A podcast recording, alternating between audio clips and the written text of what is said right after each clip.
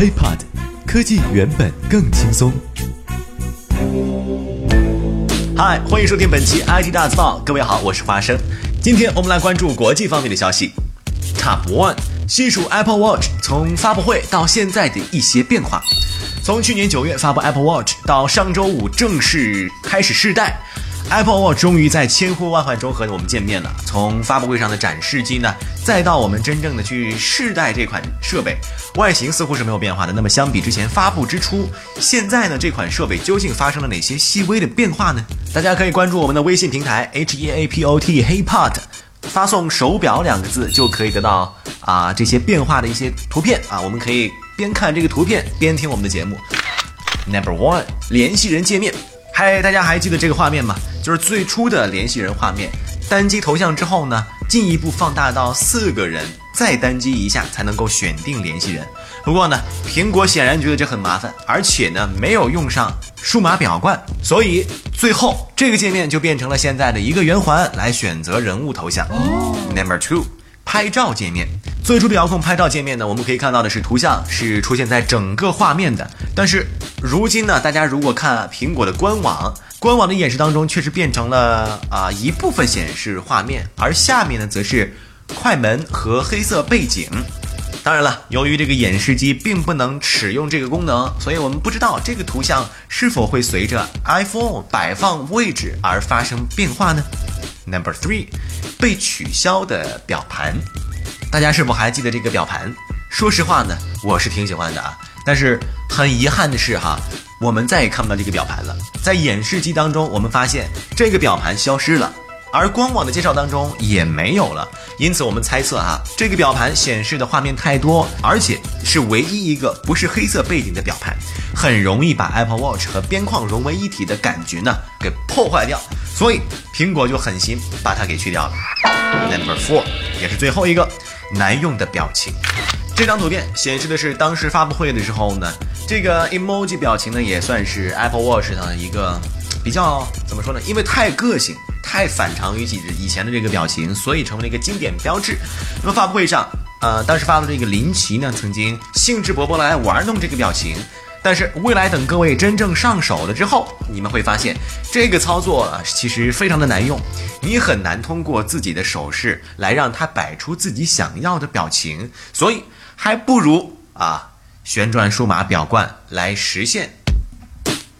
当然了，说了这么多，大家如果想真正看到的话，还是希望大家关注我们的微信公众账号 H E A P O T HeyPod，发送手表两个关键字。就可以得到这个四种变化的图片。你知道国内明星试戴十二万苹果手表第一人是谁吗？不知道。你还记？你还记得吗？你还记得吗？记忆的炎夏，散落在风中的一整发，喧哗的都已沙哑。没结果，还是阿令唱的好听。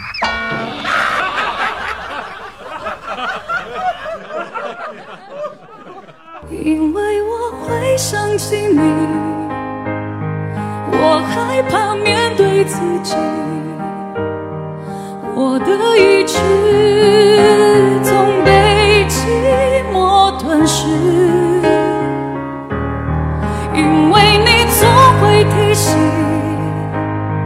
过去总不会过去，有种真爱不是我的。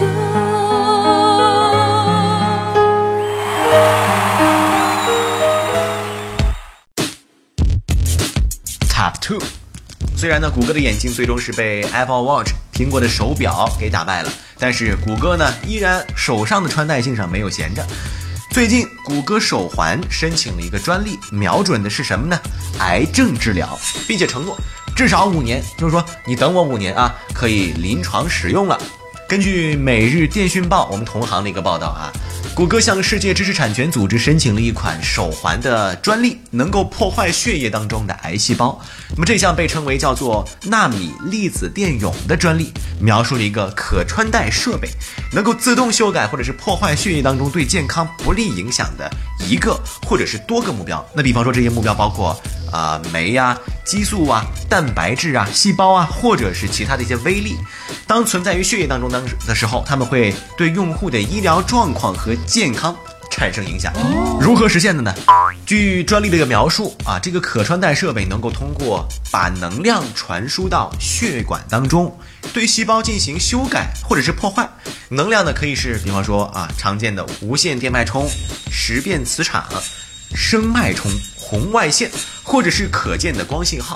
能量呢会使目标发生物理或者是化学的变化，从而减少或影响对健康的一些负面影响。哦啊，可能很多朋友说了啊，这个听起来挺好的，到底它能治成病吗？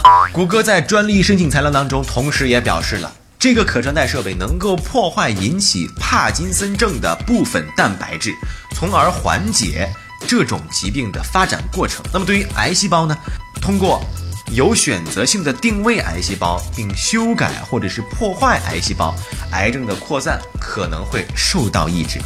谷歌表示，这个设备要投入临床的应用，还需要至少五年时间，而且呢，研发的目标是预防性检查，而非治疗。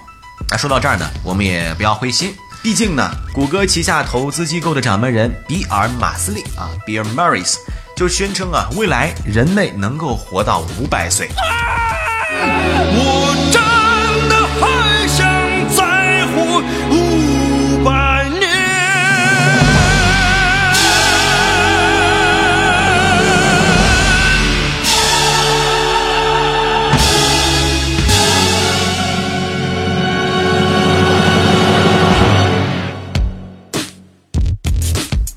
所以呢，我们还是啊静候谷歌的研究实验室 Google X 的好消息。那么提到 Google X，它代表的是咱们世界前沿科技实验室里的样子。那么我们接下来第三条消息 Top Three，细数一下世界前沿科学实验室到底里面是什么样子的呢？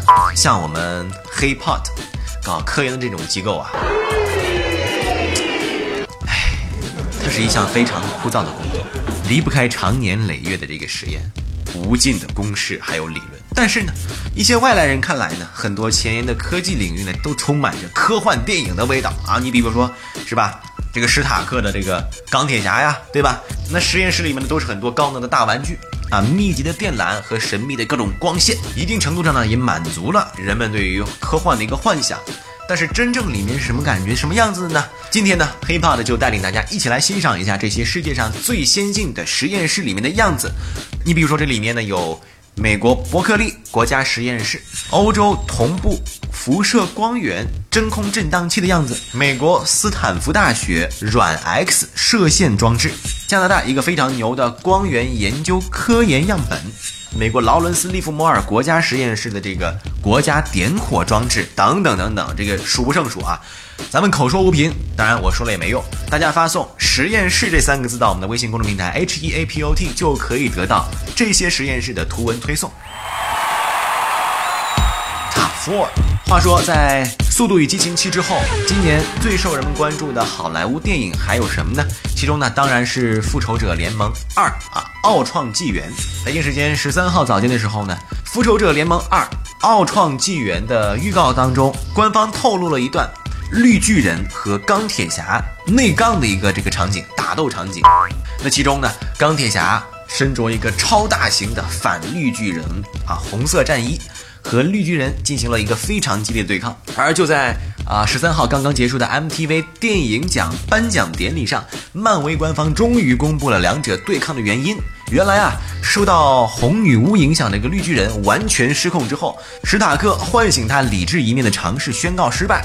那么在双方的对战当中，钢铁侠的反浩克装甲功能被全面的开发了出来。在今天更新的这个预热视频当中，我们可以看到啊，绿巨人受到了邪恶的第三方控制，而视频的最后显示的是钢铁侠和绿巨人拳头相撞在一起。那么根据漫威啊影业官方微博表示，影片引进中国内地的版本一刀未剪，片长一百四十一分钟，有关影片删减四分钟的传言完全是谣言。听了这么长时间，是不是吊大家胃口吊的有点长了哈？这样吧，我们口说无凭，一起来听一下。 Today, the world ends. When the dust settles, the only thing living will be me. Oh boy. On May 1st, Here we all are, with nothing but our wit and our will to save the world. our greatest heroes reassemble. I like my chances. Avengers Age of Ultron. OK，今天的 IT 大字报就到这里，也欢迎大家关注我们的喜马拉雅账号，我们下期再见，拜拜。亲，记得点赞哦。IT 大字报不报你怎知道？我们下期再见。轻松爽口，让肌肤再无头屑烦恼。